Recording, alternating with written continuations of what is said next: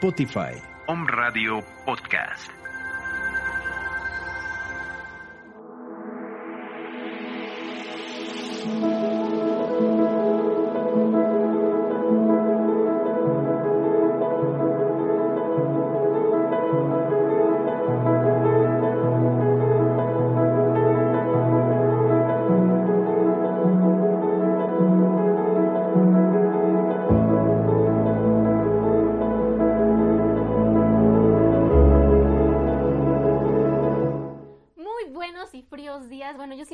Quejando del frío, ¿verdad?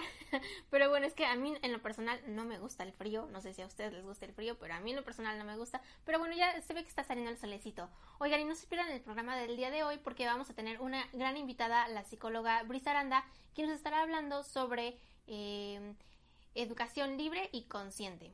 Ustedes saben cómo debe ser la educación. Bueno, pues estaremos hablando. Pero por mientras, no se pierdan nuestra primera cápsula que estaremos hablando de qué se celebra un día como hoy. Vamos, cabina. Un 7 de septiembre, pero de 1949, falleció el muralista mexicano José Clemente Orozco. Orozco fue uno de los artistas visuales más importantes de la historia del país, ya que documentó el cambio político y social de su época a través de un estilo pictórico propio y crítico. Formó parte del grupo de los Tres Grandes, del arte mural junto a David Alfaro Siqueiros y Diego Rivera destacó por retratar la condición humana de forma apolítica, interesándose por valores universales en vez de nacionales. Entre sus obras más destacadas se encuentran Omnisciencia, en la Casa de los Azulejos, Prometeo, en el Fry Hall de Pomona College en Claremont, California, y Catarsis, situado en el Palacio de Bellas Artes. El movimiento muralista mexicano llenó de monumentales obras el país con una tendencia nacionalista, didáctica y popular, que perseguía poner en práctica el arte de la calle, que defendían y poniéndolo al servicio de una ideología de izquierdas. Con el paso del tiempo, José Clemente Orozco trató la condición humana de forma apolítica, interesándose más por los valores universales y sin insistir tanto en los valores nacionales. A lo largo de su carrera no abandonó el aspecto indígena y precolombino, pero sus intereses se extendieron a la condición humana, su relación con la tierra, la religión o la guerra, así como la libertad, las ideologías y el papel que deben jugar los estados. Con información de El País, reportó Brenda Belmontes para Home Radio. Wow, qué interesante. No sé si han tenido la oportunidad de ir a la Casa de los Azulejos. Ahí es donde se encuentra una de las de sus obras de José Clemente Orozco. Y bueno, pues ahora nos vamos a nuestra siguiente cápsula que es a cargo de Elsa Robledo, quien nos estará hablando sobre qué aceites esenciales podemos utilizar para que nuestros hijos tengan mayor concentración ahora que estamos en el estudio desde casa. Así que vamos, cabina. Hola, muy buenos días amigos de OMS, eh, bienvenidos al espacio Vida en Armonía. En esta ocasión les quiero compartir uh, herramientas que les van a ayudar para esta nueva realidad que estamos viviendo, que son las, las clases en casa, para ayudar a los pequeños, pero también a nosotros las mamás y a los papás y a las personas que estén en acompañamiento de los niños, para que tengan pues unas clases más placenteras y que, este, pues, que no la pasen mal. Para esto va a ser indispensable que ustedes tengan un difusor ultrasónico, que hay, lo hay en muchos modelos y bueno, pues tienen muchas opciones, porque esto va a ser una herramienta que una vez que ustedes la utilicen se van a dar cuenta que es indispensable. Eh, este ultras, difusor ultrasónico nos va a permitir difundir aceites que ayuden a los pequeños y a los no tan pequeños también a estar más atentos a estar más contentos y a estar tranquilos. Y para eso, bueno, pues hay una serie de aceites esenciales que pueden utilizar para ese fin. En el caso de la concentración, bueno, pues está el aceite de romero, el aceite de cedro y el aceite de menta. Estos tres aceites o cualquiera, ya puede ser una combinación o cualquiera de estos, nos van a ayudar a mantenernos mucho más concentrados y atentos para poder recibir mejor la información. Además, el aceite de menta nos va a ayudar a estar más despiertos y también como a estar espabilados y atentos. es un plus que tiene el aceite de menta. Si en determinado momento nos cuesta trabajo alguna materia, alguna clase, alguna información, bueno, pues pueden usar el aceite de Clarity, es una mezcla que nos ayuda a tener claridad mental y a resolver con mucha mayor eficacia todos los problemas que se puedan presentar este, en nuestra cabeza. También están, si los niños están muy inquietos, si les cuesta mucho trabajo estar tanto tiempo sentados y este, no se pueden concentrar o no pueden mantenerse quietos, bueno, pues el aceite de paz y calma es una excelente opción. Lo va a ayudar a estar tranquilo, a tener un autocontrol y en dado caso también para las mamás o para los adultos tenemos el aceite de Stress Away si nos ocasiona mucho estrés el estar pues atendiendo a los niños y ayudándoles y pues explicándoles a lo mejor temas y conceptos que no son este, nuestro fuerte, ¿no? También este les va a ayudar a los niños, tienen unos aromas muy ricos y van a estar mucho más tranquilos. El aceite de naranja es un aceite que pueden utilizar, ya se los he recomendado en varias ocasiones, para que los niños se mantengan contentos, se mantengan alegres y les dé esa certeza de que todo va a estar bien. Bueno, como ven tenemos una amplia gama de productos que pueden ayudar a los pequeños a realizar su labor escolar en casa con mucha mayor armonía. Hay muchos otros productos, hay muchas otras opciones que pueden ser como más específicas, pero yo voy a estar encantada de compartírselas si es que así lo requieren. Búsquenme en mis redes sociales o en mi WhatsApp para que les pase toda la información de cómo pueden tener este producto gratis con la compra de sus aceites o si quieren alguna mezcla en específico. Mi nombre es Elsa Robledo y nos vemos en la siguiente casa. Y bueno, ya saben qué aceites esenciales usar para sus hijos para que tengan una mayor concentración. Ahora nos vamos a nuestra siguiente cápsula que está a cargo de nuestra psicóloga Neva Mendoza, eh, quien nos estará hablando sobre el niño interior. Un tema muy bonito, así que vamos, cabina. ¿Y tú? ¿Desde hace cuánto dejaste a tu niño interior atrás?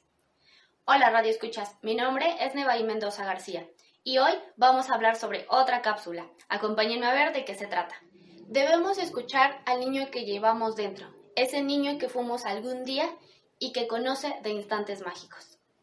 Hablar de nuestro niño interior involucra una gran cantidad de cosas, comenzando por identificar cómo visualizamos nuestra infancia. Algunos pudimos haber tenido una infancia fortuita y muy padre.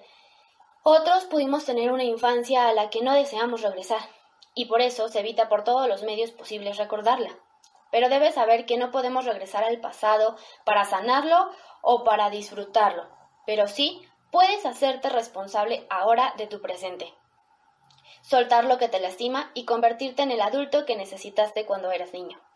No podemos anclarnos al pasado, creyendo que somos así por ese pasado, pues ahora que eres adulto tienes la responsabilidad de poder cambiar y modificar lo que tú quieras, siempre y cuando, claro, estés dispuesto a hacerlo. Otro elemento importante son los padres. Mamá, papá y en algún momento todo el núcleo familiar completo fungió una pieza importante en nuestra vida y en cómo somos ahora. De igual manera, si hubo alguna falta en este ámbito, por supuesto que repercutirá en nosotros, en el aquí y el ahora. Pero al igual que mencioné con anterioridad, puedes seguirte quejando de ese pasado o tomarlo en tus manos y cambiarlo en el presente. O también puedes traer esos momentos maravillosos y únicos de tu infancia para revivirlos en tu aquí y ahora y recordar qué te hace ser quien eres. Finalmente, resulta que si nos regresamos al pasado, a cuando éramos niños, recordaremos que uno de nuestros más valiosos anhelos era crecer y hacer las cosas que los adultos hacen, ¿cierto? Sin embargo, ese momento llegó y al ir creciendo nos centramos tanto en ser adultos y en aprender cómo debemos comportarnos que olvidamos a ese niño que nos llevaba a vivir grandes historias y a lograr superar todo. Dejamos atrás esos días donde no nos preocupábamos por nada más que por jugar y donde lo que nos movía era diariamente descubrir y redescubrir cosas, emociones y sentimientos. Cuéntame, ¿cuándo fue la última vez que te mojaste bajo la lluvia? ¿O cuándo fue la última vez que pusiste el volumen a todo dar en tu carro? ¿Hace cuánto dejaste de divertirte realmente? Recuerda que ese niño puede ser más sabio de lo que crees y quizás él pueda tener las respuestas que hace mucho tú dejaste de tener. Permítete sanar, curar o seguir disfrutando de tu niño interior. Querido público, por favor, recuerda que regresar a tu niño interior, entenderlo, sanarlo y traerlo contigo te permite tener una mayor conexión funcional con tus emociones, mejora tu autoestima y tu pequeño te ayudará a traer al aquí y a la hora mucho más soluciones acompañadas de creatividad e imaginación. Si eres papá o mamá, créeme que a tu niño interior le va a fascinar jugar con tus hijos y de esta manera vas a poder entenderlos y comprenderlos aún mejor durante el juego. Estar con tu niño interior, cuidarlo y amarlo a diario te llevará a conclusiones como que nadie te va a amar como tú te amas o como tú te puedes amar, porque solo tú conoces a la perfección lo que necesitas. Y te llevará a vivir de manera diferente el aquí y el ahora, a hacernos más responsables acerca de justamente este término y saber cómo podemos interpretarlo en nuestro día a día. Si buscas y encuentras a tu niño, el trabajo, el tráfico y las preocupaciones, créeme que no serán lo único en lo que pensarás a lo largo del día. Date la oportunidad de divertirte y de reencontrar esa parte de ti que hace mucho dejaste atrás. Inténtalo y te invito a que me cuentes por medio de mis redes sociales cómo te fue. Nos vemos la próxima semana en la siguiente cápsula. Y recuerda, si te gustaría que hablara de un tema específico en las próximas cápsulas, déjame tus temas importantes por medio de las redes sociales y con gusto estaré dejando temas funcionales y específicos acerca de este tema. Gracias y saludos. Qué bonito, escucha tu niño interior. ¿Cuándo fue la última vez que escuchaste a tu niño interior que jugaste bajo la lluvia, como dice la psicóloga Neva y Mendoza? Bueno, pues yo digo que es importante abrazar a ese niño para tener como esa, esa conciencia, ¿no? Y bueno, recuerda que si tienes alguna cápsula y quieres mandarnos, mandarnos, mandarnos, mandarnos una cápsula, discúlpenme, ya me ando aquí trabando. Recuerda que lo puedes hacer al WhatsApp 2222 o bien al correo omradiomx.gmail.com. Nos vamos a nuestra siguiente cápsula a cargo del antropólogo que nos estará hablando sobre la Edad Media. Vamos, cabina. ¿Qué tal amigos? Esta es otra cápsula de Om Radio MX esperando que el conocimiento contribuya a mejorar tu salud integral. Hoy vamos a abordar la Edad Media. ¿Qué es esto? ¿Qué edad es esta y por qué se llama media? Ahorita lo vamos a ver. Acompáñenme.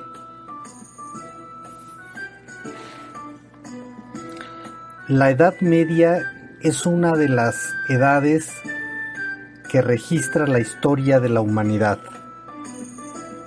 Y es cuando el imperio romano sucumbe ante la invasión de tribus que atraviesan el río Rin y el Danubio en Europa.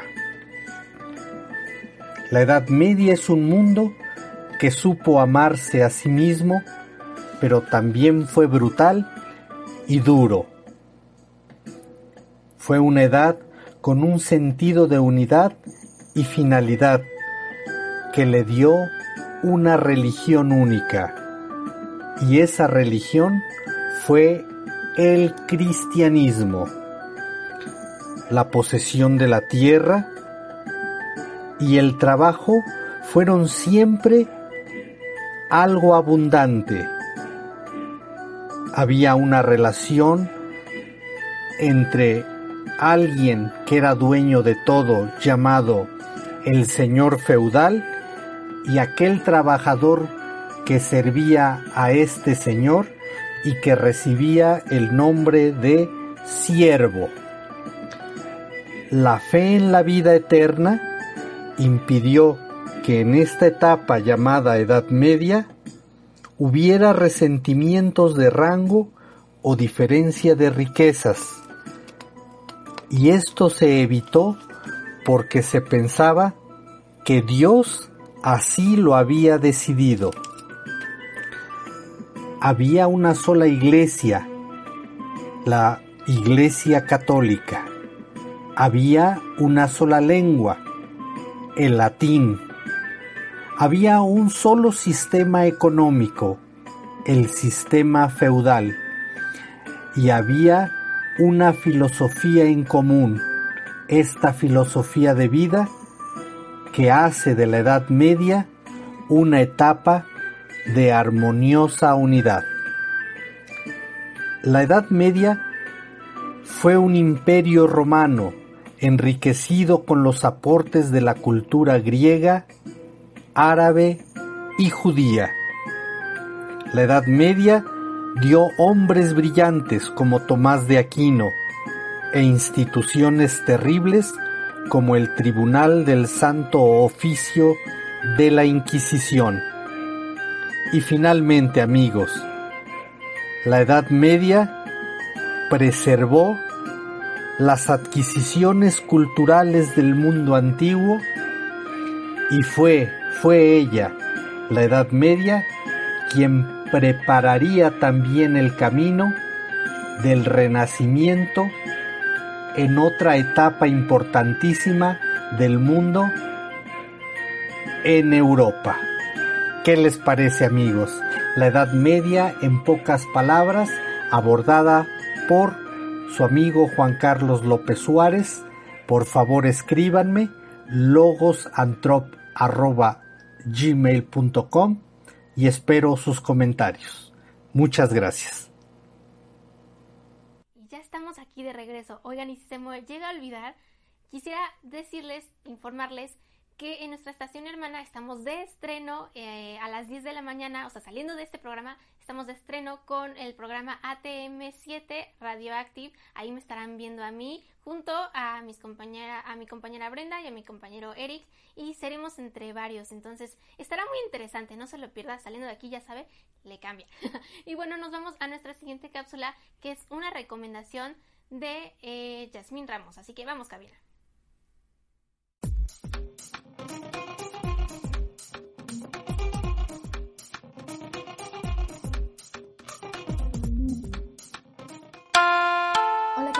Mi nombre es Jasmine Ramos y en esta ocasión les traigo una recomendación de una serie, es un anime. la serie se llama Sangatsu no Lion. Me parece que también pueden encontrarla con el nombre de March Comes In Like a Lion.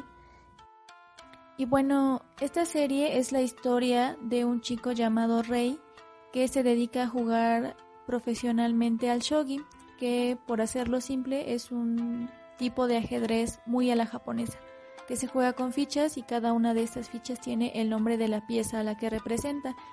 Y bueno, Rey, debido a su pasado, es una persona que siempre se aisló de todas las personas a su alrededor. Y bueno, la historia nos va contando sobre la evolución que sufre Rey gracias a la llegada de ciertas personas, tanto amigos como otros jugadores, que van llegando a su mundo y van aportándole para que él pueda salir de la depresión en la que ha vivido. Rey en ese sentido es un protagonista sumamente diferente al que hemos visto en otro tipo de series y es por eso que a mí me parece tan particular y tan emblemático, es por eso que lo recuerdo. March Comes in Like a Lion nos habla de muchas temáticas que son difíciles de abordar, que tienen que ver con la violencia, con el abandono, con la depresión en edades muy tempranas y a las que muchas personas les tienen miedo y que no saben cómo sobrellevar. Entonces, esta serie no solo es recomendable para niños, que es una creencia que se tiene acerca de que por los colores y por los temas que se tratan, pues es una serie para niños, en realidad está muchísimo más enfocada a un público un poco más adulto que pueda ver estos temas en perspectiva y que pueda darles, pues sí, la profundidad que se merecen. Me gusta además mucho de esta serie que juega mucho con los colores, que mientras vemos el avance del protagonista, vemos también cómo van cambiando estos tonos de más oscuros a unos tonos muchísimo más claros y brillantes. Y es algo que la animación va mostrando y lo mismo pasa con la música y pues con los mismos personajes, ¿no? Los vamos viendo crecer a lo largo de cada capítulo y nos enamoramos de ellos. Así que es una recomendación que en verdad espero puedan tomar en cuenta. porque no solamente les va a aportar una gran historia a su vida, sino también una perspectiva nueva a muchas problemáticas. Pues esa fue mi recomendación de, de esta semana. Espero que, que de verdad eh, pues se interesen. El anime es muy variado, hay para todos los gustos, no solamente eh, está esta idea de que es para niños y que no hay nada para la gente adulta, pero en realidad hay mucho que ver. Y pues espero que se, que se lancen al mundo del anime y pues que nos digan si les gustó o no les gustó la serie. Y pues bueno, esta fue eh, Jasmine Ramos hablándoles y pues nos vemos en alguna otra cápsula. Adiós.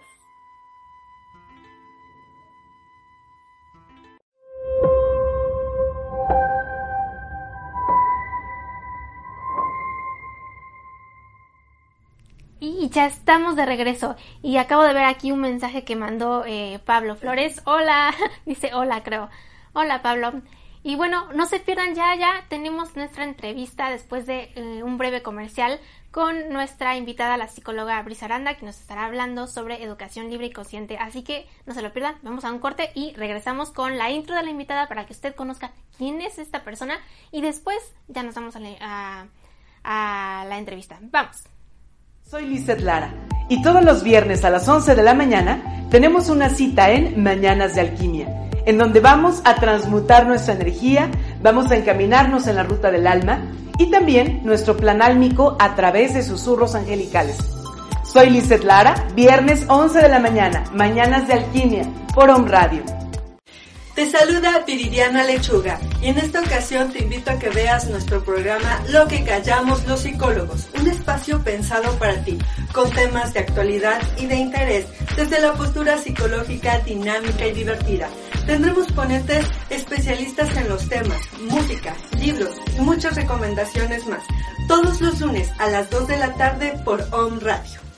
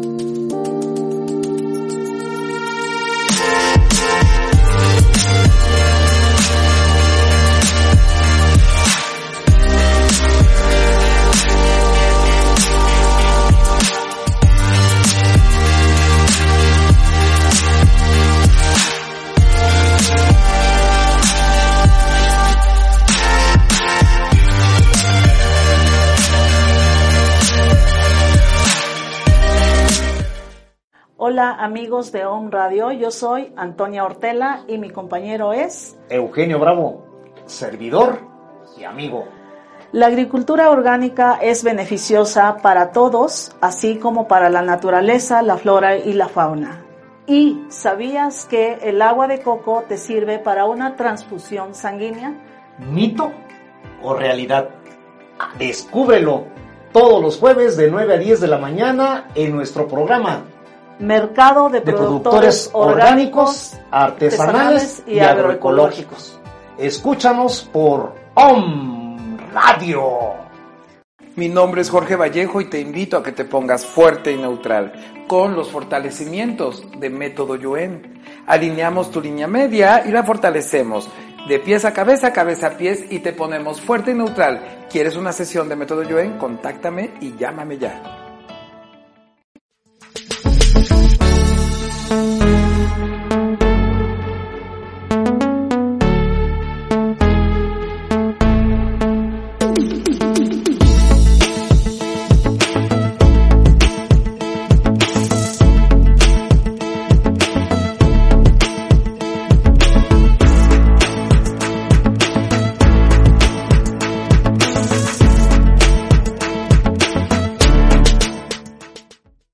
Preguntado qué más es posible? ¿O cómo puede mejorar esto? ¿Qué está sucediendo en tu vida? Mi nombre es Jorge Vallejo y te invito todos los martes a las 10 de la mañana a crear más conciencia, por favor. Aquí por Home Radio, donde vamos a descubrir todo aquello que ya sabemos y vamos a crear más conciencia, por favor. Recuerda, todos los martes a las 10 de la mañana y todo en la vida llega a ti con facilidad, gozo y gloria.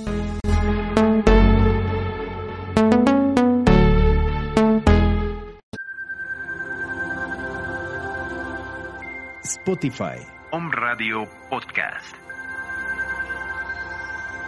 Es licenciada en Psicología y maestra en Dirección y Gestión de Proyectos Sociales y Educativos. Cuenta con más de 15 años de experiencia en el ámbito educativo, laborando en varios niveles, desde preescolar hasta bachillerato. Los últimos cinco años ha ejercido en el campo de la psicología y pedagogía transpersonal. Además, ha trabajado con niños que presentan dificultades en el aprendizaje, asociado o no a una discapacidad. Actualmente se desarrolla como terapeuta, consultora y orientadora en psicología humanista y transpersonal, pedagogía integral y holística, así como pedagogías alternativas como Montessori, Baldor y pedagogía 3000. Les presentamos a Brisa Leonor Aranda, quien el día de hoy nos hablará sobre educación libre y consciente. Y bueno, ya estamos de regreso, ya vieron eh, la introducción de nuestra gran invitada. Muy buenos días, Brisa Aranda, ¿cómo estás? Hola, muy buenos días, Andrea. Buenos días a todo el público que nos está escuchando. Y bueno, hoy quisiera que nos platicaras un poco sobre la educación. Eh, platicando contigo un rato, habíamos visto que muchos padres de familia están buscando eh, hacer la educación desde casa para sus hijos, desde casa. Y quisiera que nos comentaras cómo consideras que es la educación eh, pública actual. Pues mira, el tema de la educación ahorita es un parteaguas y en general eh, creo que estamos viviendo un, un tiempo de muchas de muchos cuestionamientos. Y fíjate que es súper importante cuestionarnos el, el, el qué estamos aprendiendo de esta situación y de qué manera lo podemos mejorar. Y desde el ámbito educativo, fíjate que hay muchas mamás que se están enfrentando al reto de ser mamás, de ser amas de casa, de ser esposas y aunado a ello de ser maestras. Y entonces te comentaba que si de por sí en ocasiones, a veces, eh, las mamás se convierten en tiranas de los niños, pues ahora pues tenemos el doble, el doble o triple reto de convertirnos en, en esta, en esta persona que pide eh, se establezcan nuevas maneras de trabajar dentro de casa, lo que en ocasiones hostiliza el ambiente familiar. Eh, fíjate que me estaban preguntando eh, hasta qué punto es una buena idea hacer escuela en casa o tomar otra modalidad de trabajar.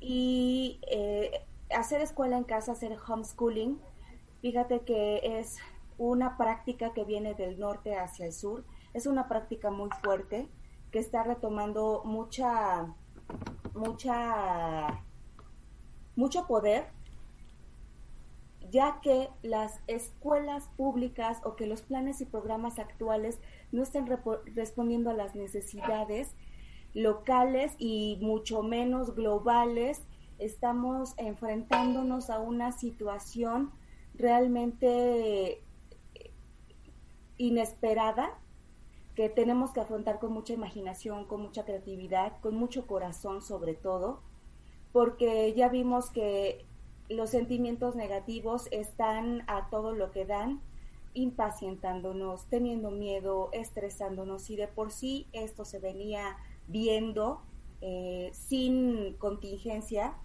sin el problema de la pandemia, eh, pues ¿Sí, ¿Sí me estoy escuchando? Sí, sí, sí, adelante. no, ya no se escucha. Ok. Ah, sí, ya. Entonces, muchas madres de familia me estaban preguntando si era una buena idea. ¿Y qué creen? Pues se llevaron la escuela a la casa. Y llevarse a la escuela a la casa a veces no es buena idea por la situación que les estoy platicando. Ay, no sé si me escucho. Sí, sí, sí, adelante. Sí, sí, te escuchas. No sé si igual me escuchas. Hola. Creo que ya nuestra invitada ya no nos escucha. Creo que estamos teniendo problemas de audio. Sí, me parece que sí. ¿Sí? Bueno, yo sé, aquí sí te escuchas bien, no sé si igual me escuchas. Ok, sí. ¿Hasta dónde me escuché? Eh, mande todo, todo, hasta ahorita todo se ha escuchado perfecto. Ah, perfecto. Bien, te estaba yo diciendo que eh, las mamitas me están preguntando hasta qué punto es pues, recomendable hacer la escuela en casa. Bueno, fíjate que hacer la escuela en casa es una decisión bastante consciente. Es una decisión que se ha de tomar con mucha responsabilidad. Requiere de disciplina, requiere de mucho corazón, como ya te decía, porque nos estamos viendo ante situaciones que provocan en los niños y en los jóvenes eh, situaciones de neurosis, situaciones de estrés, situaciones de, de prácticas que nos están llevando a no saber afrontar o no saber resolver problemas. Así es, Andrea.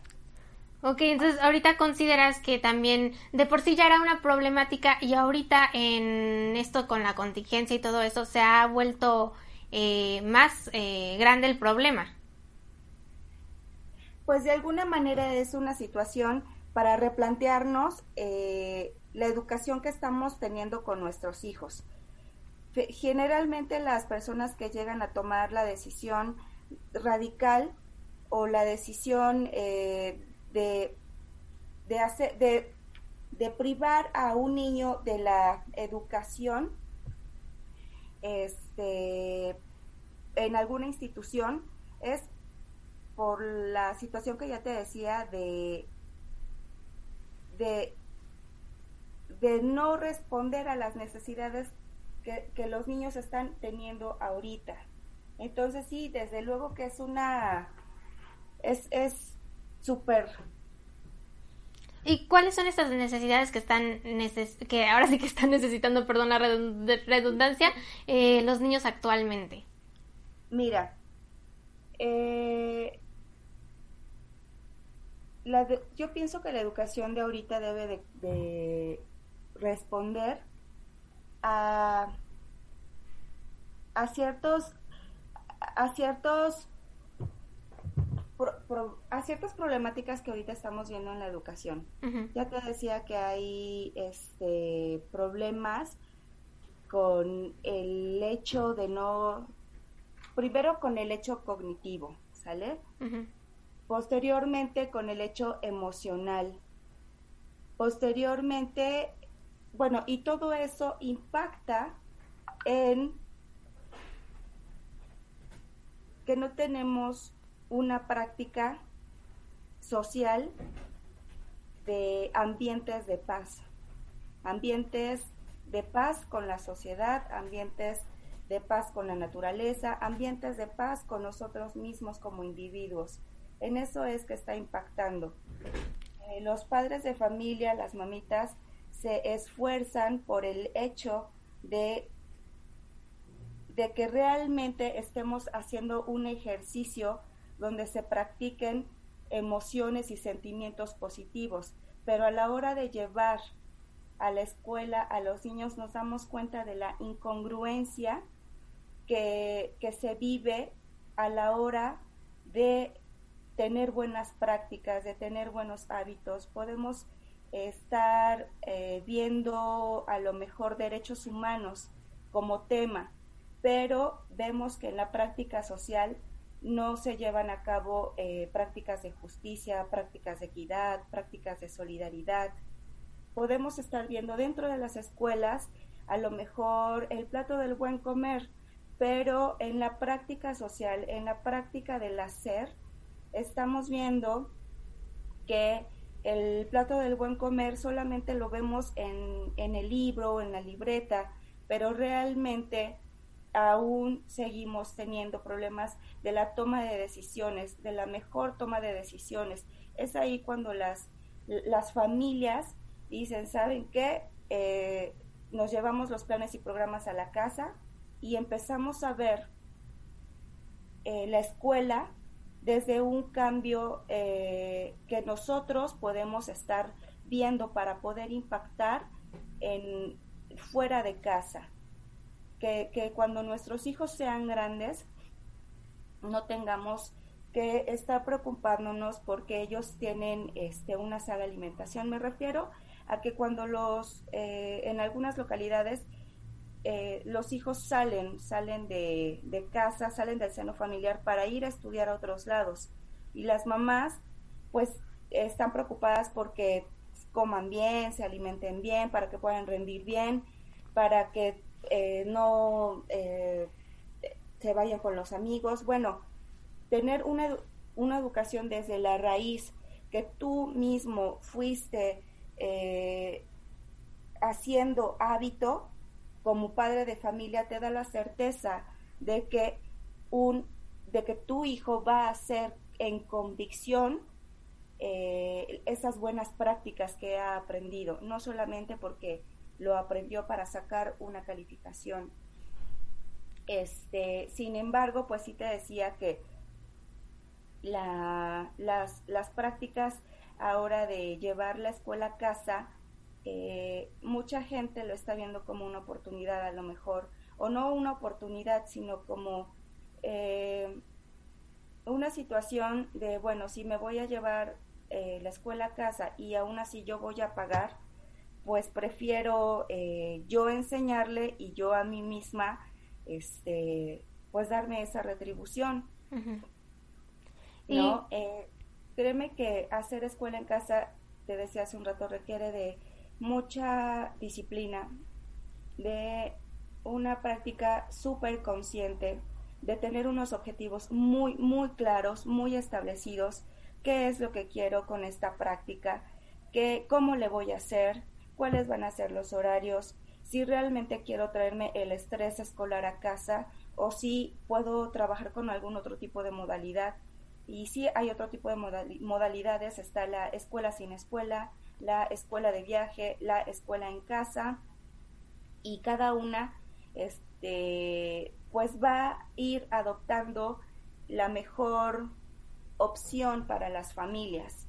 Definitivamente hay personas que dicen, no quiero, definitivamente los planes y programas no me están funcionando, no, no son lo que quiero a conciencia para mi hijo y eh, pues está el concepto llamado la desescolarización. Así es, Andrea. Mencionaste eh, la modalidad de escuela sin escuela, ¿nos podrías platicar de este? Porque al menos yo no la conozco. La escuela sin escuela es eh, no traer los planes y programas, es decir, no traer los libros, adecuarnos, fíjate, Andrea, una, una situación y, la parte medular de todo esto es que llega un momento en que vemos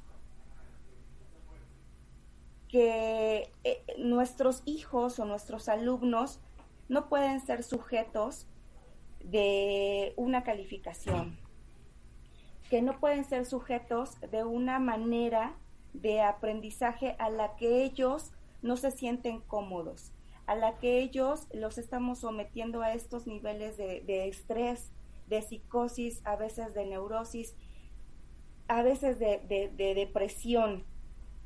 ¿Sale? Mm. Quiero comentarte que trabajo con niños con discapacidad intelectual y a veces queremos adoptar maneras establecidas de trabajar, de evaluar, de moldear. Y creo que no estamos entendiendo que, em, quiero explicarme, ¿Por qué, ¿Por qué, debemos hacer niños en molde, hacer niños en serie? Bueno, todo esto tiene, tiene un trasfondo, pero hay madres de familia y familias que quieren respetar la misión de vida que cada niño tiene, que quieren respetar el, la vocación. Y la vocación quiero decirte que, que significa lo que un niño, lo que un ser humano vino o fue llamado a hacer a este plano terrenal. Entonces, respetando esos tiempos, respetando esa integridad, esa integridad cognitiva, esa integridad eh, emocional, esa integridad eh, de sentimientos, esa integridad que, en la cual tenemos algo que hacer para poder servir en sociedad, es que la, las mamás dicen, ¿sabes qué? Este, no primer año, no segundo año, no primaria, no secundaria, porque mi hijo quiere aprender eh, astronomía, quiere ser eh, eh, inventor, quiere ser otra cosa que no está dentro de los planes establecidos en el sistema educativo que nos rige. Ok, muy interesante. Oye, retomando un poco eh, sobre la educación en casa, eh, bueno, hemos visto que cada quien tiene su rol, ¿no? el rol de la mamá, el, rol, el rol familiar, el rol, en, pues el maestro escolar y todo eso.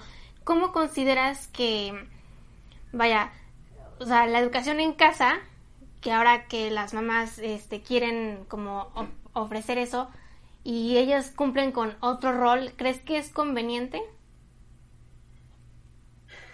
Pues mira, por una parte están las mamás, o más bien dicho, eh, por una parte están las personas que no se han cuestionado esta situación de realmente lo que está aprendiendo mi hijo le va a servir.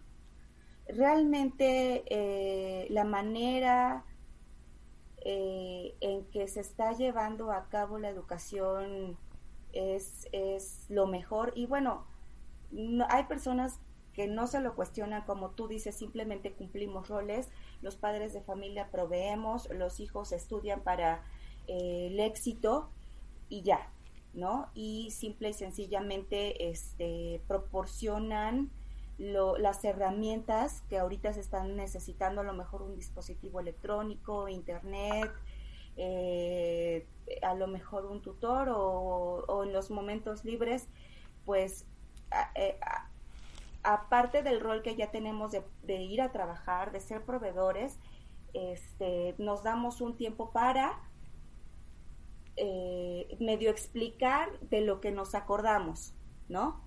Y por otro lado, efectivamente, están las mamás que están preocupadas porque el tiempo de aprendizaje sea bien aprovechado.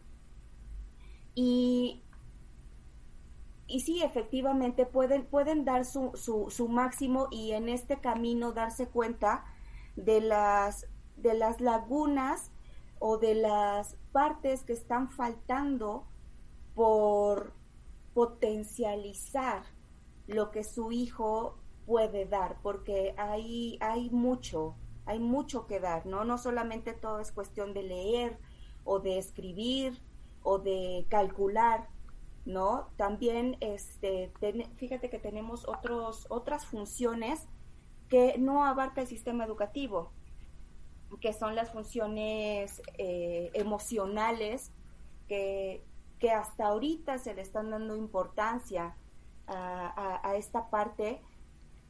Eh, y fíjate que impacta mucho la parte la parte emocional, si un niño está triste, si un niño está deprimido, si un niño tiene problemas de este tipo, pues simplemente eh, la parte cognitiva no va a funcionar, ¿no? También eh, se le tiene que dar énfasis a, énfasis a la parte motriz y asimismo a la parte, otra parte muy importante que, es, que durante mucho tiempo se omitió, que fue mito, fue la parte sexual. Entonces, por un lado, en el camino de generar conciencia, te das cuenta de que no todas las partes íntegras, no todas las partes que conforman a un niño en formación son abarcadas.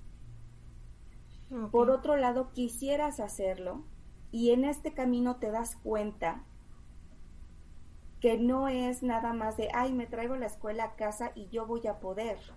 Incluso lo voy a hacer mejor que una maestra, incluso lo voy a hacer mejor que la escuela. En este camino te das cuenta que como madre también necesitas tener disciplina, necesitas tener hábitos, necesitas tener rutinas. Para, ¿Por qué? Ajá, sí, adelante. porque los niños también aprenden a través del ejemplo, ¿verdad? Entonces, estamos viendo que también para potencializar al niño, no nada más necesitamos como este sistema educativo, o sea, necesitamos el complemento de la parte emocional, eh, habías comentado que la sexual y no me acuerdo qué otra. La, motriz. La, motriz. Motriz, por supuesto. Sí, este, son, son cuatro campos básicos eh, y de la integridad de un ser humano, ¿no? Hay mucho más, está la parte de la creativa, imaginativa, está la parte de la educación para la paz, lo que te comentaba hace un rato, está la parte de que de formar también niños eh, auto autosustentables, es decir, que desde pequeños les estemos enseñando a cómo este, generar sus propios alimentos desde la parte de la alimentación de primer nivel, que es eh, los alimentos que les, que les dieron el sol, el agua, la tierra y el aire.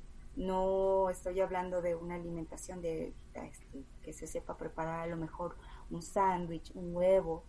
No, es, es, es realmente vasto el, el, tema de la educación integral, eh, que, es, que es a lo que vamos, que una educación consciente, que una educación eh, realmente te haga ser un ser humano libre, libre para pues poder ser determinado, autosuficiente, te vuelvo a repetir, en nuestros centros, en nuestro centro, que nos hace ser un ser integral y esos centros te los, te los vuelvo a mencionar. En primer lugar, tenemos el centro intelectual, que es al que está respondiendo eh, el, la escuela, los, los, lo que estamos, de lo que estamos hablando, los, pues, la escuela, ¿no? También tenemos el otro centro, que es el centro emocional. Ya no, a lo largo de, de todo este tiempo educativo, a lo largo de la historia, pues nos hemos dado cuenta a través de los estudiosos y de los especialistas que la parte emocional es una parte eh, medular para, para los procesos cognitivos la parte motriz, la parte sexual, la, parte autosustentable y la parte de la educación para la paz. y la parte de la educación de la, de la paz, paz con quién? Paz con la sociedad, paz con la naturaleza que finalmente es quien me mantiene en pie. Si dejo de respirar, si dejo de comer, si dejo de tener todo, todas las entradas sensoriales, eh, y la parte más importante, paz conmigo mismo. Así es. Eh, la manera en cómo ahorita estamos viendo cómo ha impactado, la manera en cómo hemos aprendido, eh, vemos que hay niños estresados, que hay niños este, deprimidos, y fíjate que esta, esta depresión y esta anteriormente se le conocía como histeria, neurosis, o en el psicoanálisis así se le conoce, eh, pues no es otra cosa más que el resultado de solamente abarcar en la parte cognitiva. Ok. Oye, lamentablemente nos, se nos está acabando el tiempo, pero quisiera que nos dijeras brevemente cómo podremos atacar este problema que nos estamos enfrentando. ¿Sería integrar pues todas estas partes que dices al sistema educativo o qué podemos hacer como sociedad? Mm, mira, como sociedad hay primeramente que identificarnos que esa sociedad la formamos todo un conjunto de individuos, ¿sale? La formamos las familias. Y las familias, quienes sean pilares de familias, no podemos dejar eh, esta manera, este cambio que queremos cuando decimos ya por favor que haya paz, ya por favor que haya un cambio profundo, por favor demandamos una reingeniería social, no lo podemos dejar en manos de las autoridades, porque la autoridad de nuestros hijos primeramente está en nosotros mismos como pilares de hogar.